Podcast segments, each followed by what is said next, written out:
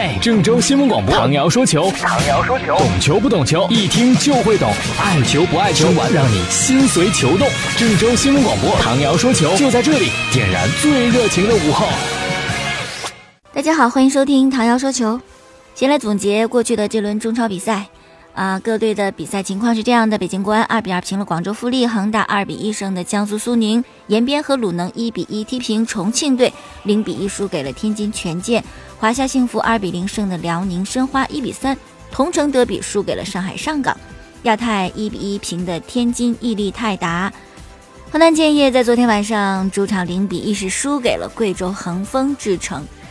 目前的积分榜情况呢？恒大十场比赛二十五分排第一，上港十场比赛二十三分排第二，华夏幸福十九分排在第三，富力十八分排第四，鲁能十七分排第五，国安十五分排第六。然后呢是天津权健、贵州恒丰智诚、上海申花，还有重庆力帆以及辽宁开心和天津毅力泰达。那这些球队的得分都上双，最起码也是十分。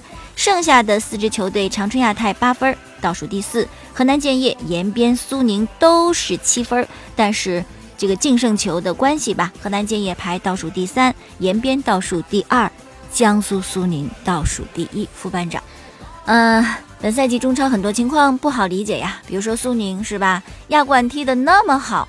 不知道为什么中超就就这么糟糕？你要说双线作战吧，那上港啊、恒大人家也有双线作战，不是？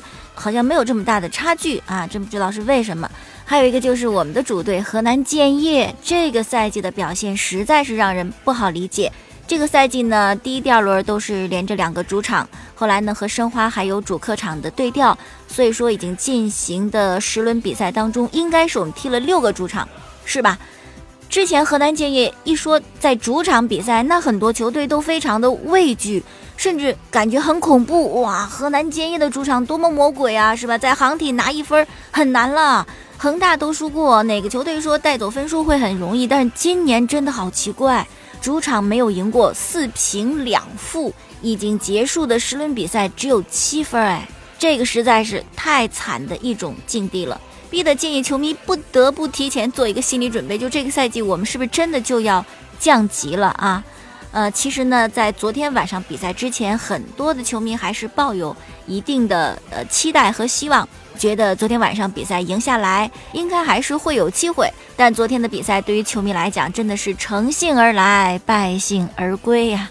来的时候呢，哎，我听好多球迷说，这场要不赢还能行啊，这场肯定得赢，觉得贵州队实力比较的差，赢他们应该不在话下，也是我们摆脱困境一个最好的机会。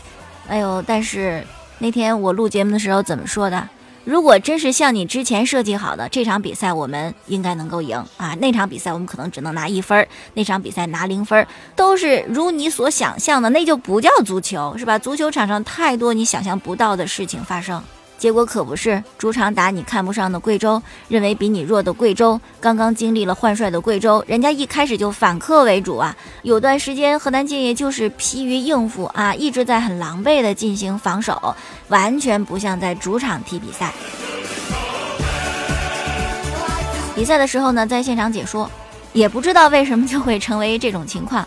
其实之前也分析过，好多球迷还说再来讲一讲，是吧？呃，首先第一点就是足球是很难说的一种东西。比如说这个赛季英超的冠军是切尔西，可以说夺冠之路势如破竹，非常之顺畅。但是上赛季切尔西是一个什么样的情况？有段时间也是排在降级圈附近啊，是吧？你说他为什么一年之后就能够如此的提振，做如此大的改变？那么河南建也是。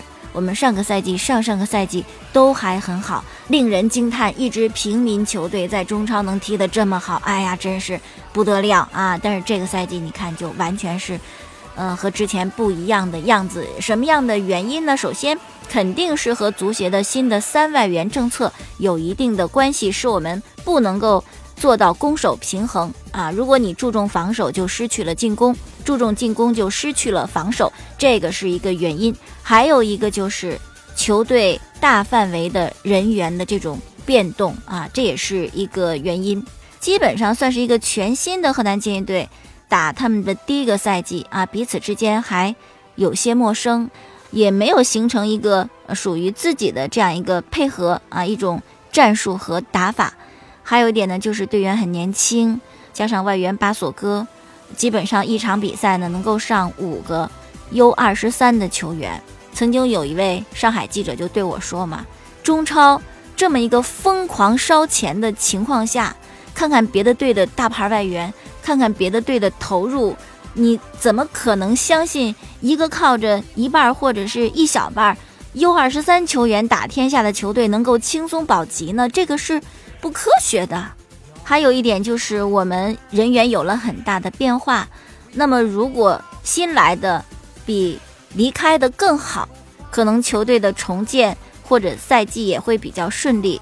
关键是新来的这些球员，我们也不能说人家不好，只是呢存在着。适应球队的问题，风格是不是和球队相匹配的问题，是不是可以和队友形成配合默契、产生化学反应的问题，呃，种种原因吧，都使得河南建业在这个赛季目前来讲状况非常的糟糕。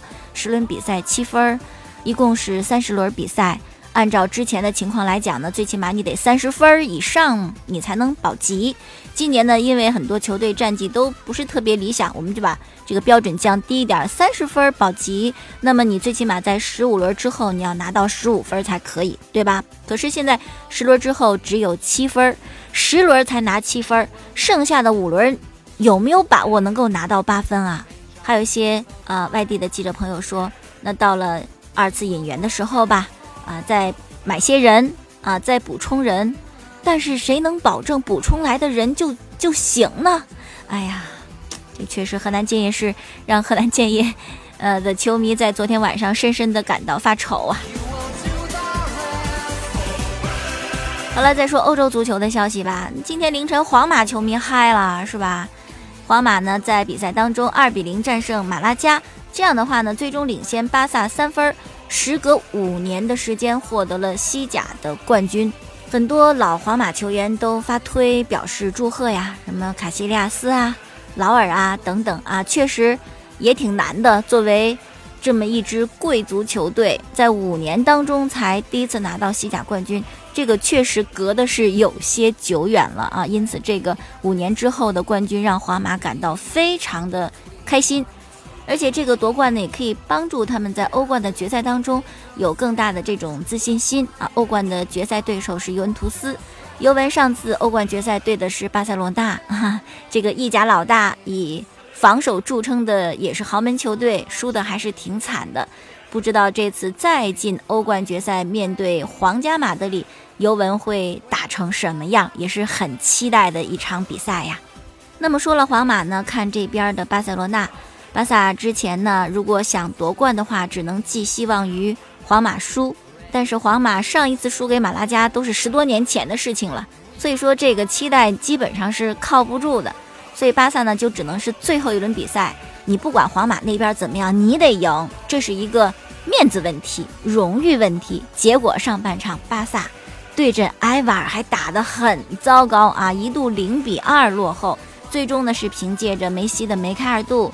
苏亚雷斯的进球和内马尔的造乌龙，四比二逆转。比赛当中可说的两点，一个是备受质疑的阿尔巴的这样一个假摔啊，被空气绊倒了；还有一个就是梅西的第二个进球，那个进球真的是很漂亮，算是给巴萨这个遗憾的赛季画一个圆满的句号。说到巴萨这个赛季痛失冠军啊，比赛之后他们的教练恩里克就总结。说，就整个赛季来看呢，巴塞罗那的表现缺乏持续性，特别是在主场的比赛当中啊，踢得并不是很好，最终呢也因此付出了代价。呃，其实确实如此。关于巴塞罗那呢，在他们成为梦之队之后，很多人就在就在想到底什么时候巴萨会走下神坛，走下坡。但是真正走下坡还没有过，偶有状态的起伏。毕竟是有世界顶尖球星汇集的球队，是吧？你说差能差到哪里去？但是呢，呃，也有人说到他的这种获胜的欲望啊，对冠军的渴望确实会有所减少。在最近两次痛失西甲联赛冠军的原因，我觉得都和球队这种对胜利的渴望有一定的关系。就像今年，你不能说他拼劲儿不在啊，有些时候打比赛拼劲儿还在，只是呢，更多的时候会在赛季过程当中打瞌睡缺乏对胜利的饥渴感。然后在受到一定的刺激之后，那才会想起来我是巴塞罗那呀，我得证明我自己呀啊！再打出一两场好看的比赛，然后又陷入到一种恍惚的状态之中。目前呢，巴萨就只剩下国王杯决赛了。如果还不能够拿冠军，有什么闪失的话，那就真对不起球迷，对不起恩里克，更对不起巴萨这个名字。这样的话呢，西甲就整个落幕了。梅西凭借本赛季三十七个联赛进球，拿到他个人生涯的第四座西甲最佳射手以及欧洲金靴奖。但是个人的数据方面超过了 C 罗，可是球队的荣誉方面呢，巴萨却是落后皇家马德里。好了，再看英超吧。英超争四的这么一个系列大战也结束了，最终呢是利物浦。获得了联赛的第四名，拿到了欧冠资格，而阿森纳这个千年不变的英超第四，这次只获得了第五名，无缘欧冠。大家非常熟悉的阿森纳主教练温格的这个争四狂魔的玄学也就到此作古了。而且阿森纳呢，在最近的二十年每次都能够进欧冠，这二十年之后呢，这个记录也作古了啊！看来阿森纳下赛季。一定是要有很大的一个变化，比如说主教练温格到底会不会离开？早些时候呢，温格曾经在一次赛前发布会上透露说，阿森纳俱乐部的董事会呢，在五月二十七号足总杯决赛之后呢，会决定他在阿森纳的前途到底留下来还是走人。说实在的，猜不到啊，不知道阿森纳会做一个什么样的选择。觉得阿森纳的俱乐部主席对阿森纳的战绩也真的是挺宽容的。你要作为曼城或者曼联啊，或者切尔西，你你说老是这个拿不到联赛冠军什么的，即使有欧冠的参赛资格，可能也会更换主教练。但是阿森纳的主帅温格已经在球队待了二十一年啊，他是一九九六年担任阿森纳主教练的，是目前英超二十支球队当中。在职时间最长的一位啊，今年夏天合同到期，也许也许我觉得就是在今年夏天是说再见的时候了。希望大家都还能够坚持到最后，给阿森纳的球迷给温格留一个英足总杯的冠军。但是马刺呢，有些事儿就不用坚持了，比如说他们的核心球员考神啊、卡瓦伊、莱昂纳德的出场问题。卡瓦伊是在马刺和勇士西部决赛的首场比赛当中受伤的。后来第二场、第三场都没有参加，马刺呢零比三落后勇士。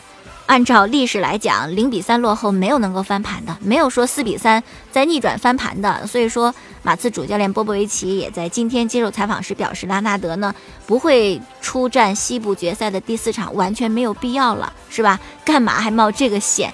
安心养病吧，反正要接受现实，肯定是西部决赛要被勇士淘汰的，没有意义的事情就不要再做了。今天呢，还有一场 NBA 的比赛是骑士对阵凯尔特人。之前骑士二比零领先，结果今天呢，凯尔特人真的是一个硬骨头的球队啊，扳回一城，目前一比二落后，一百一十一比一百零八，客场险胜骑士。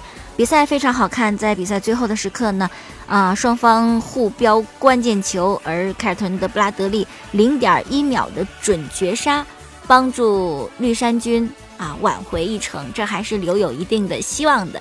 虽然最终，我觉得绝大多数篮球迷可能都相信，也认为会骑士进总决赛，也期待着骑士和勇士在总决赛的对阵。你想想那种啊对位，就觉得哎呀太好看了，这个比赛是吧？但是也必须佩服凯尔特人这样一个血性，这样一种坚持。好了，我们再来说其他的消息。前两天的 NBA 各项大奖的最终候选名单已经全部出炉了。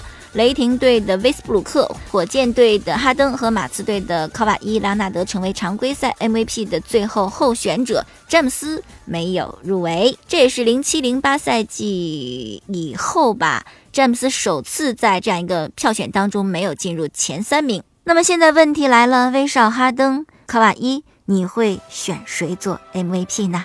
好了，今天就说到这儿。收听晚上节目回放呢，可以在蜻蜓 FM 上搜索“唐瑶”两个字，也可以在每天晚间的七点四十分收听 FM 九十八点六郑州新闻综合广播播出本档节目。明天我们再见。